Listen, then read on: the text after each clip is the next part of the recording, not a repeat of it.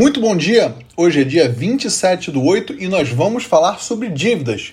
E eu vou desmistificar na sua cabeça que as dívidas podem ser boas e podem ser ruins. Como assim dívidas podem ser boas? Sim, se você tiver algum tipo de pagamento em que não faz sentido pagar à vista, porque você não vai ter nenhum desconto, por exemplo, e se você alongar essa dívida em seis meses, 12 meses, 24 meses, por que você vai desembolsar todo o seu capital inicialmente no primeiro mês? Você não vai ter nenhuma vantagem, nenhum motivo para que isso aconteça.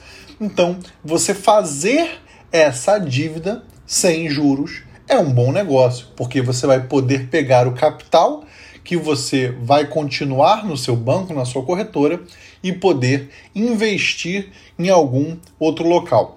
Por exemplo, isso acontece quando a gente sabe usar sabiamente o cartão de crédito.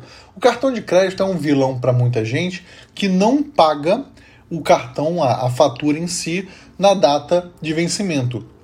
E isso faz com que ah, os juros que são cobrados pelas administradoras de cartão de crédito uh, já chegaram a mais de mil por cento ao ano. Hoje estamos em torno de 300% ao ano e existe um projeto uh, do governo, do Senado, para tentar limitar isso, porque é um, é um juros exorbitante. É muito interessante falar sobre dívida, porque quando a gente fala sobre dívida ruim, a gente está falando justamente das pessoas que não pagam o cartão de crédito é, na, no, na data do vencimento. A gente está falando de pessoas que não têm uma reserva de emergência e precisam ter uma despesa, tem uma despesa emergencial e vai ter que pedir um empréstimo, seja para uma pessoa amiga, seja para um banco, seja para um agiota, seja para um fiador seja para quem for, a pessoa não tendo uma reserva de emergência, ela vai ter que recorrer para alguém para pagar essa dívida ou mesmo empurrar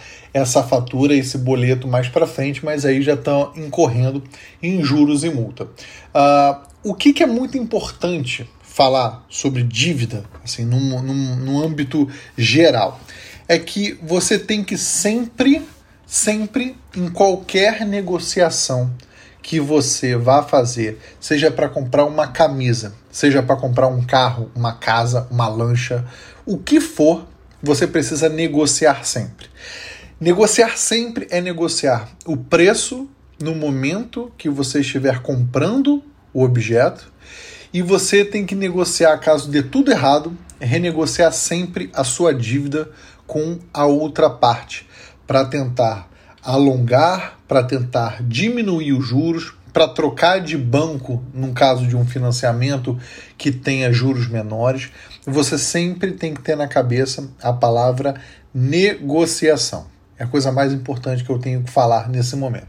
Então, relembrando, a gente tem que sempre pensar que dívidas podem ser boas caso elas não onerem, não, tenha, não tenham juros uh, exorbitantes. Se não tiver juros, porque você tem que pagar imediatamente. E se não tiver que pagar imediatamente, se você não tiver o dinheiro para pagar imediatamente, você tem que dividir o seu pagamento em parcelas que caibam no seu bolso para você não fazer uma dívida com o cartão de crédito, não fazer uma dívida com o banco.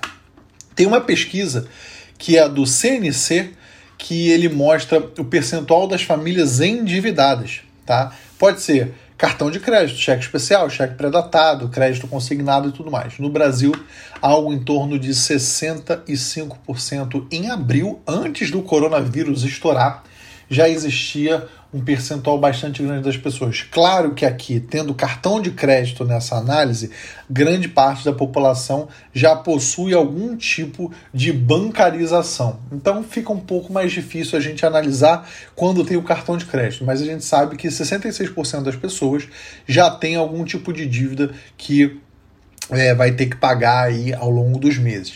E o percentual de famílias com contas ou dívidas em atraso já estava em 25% em abril. Se vocês quiserem achar esses dados que eu coloquei, é só você entrar lá no cnc.org.br e aí tem a parte lá de editoriais de economia, de pesquisas, que lá tem diversos materiais muito bacanas. Então é isso, gente. Fuja das dívidas ruins, mas saiba que exista, existem dívidas boas. Até a próxima. Tchau, tchau.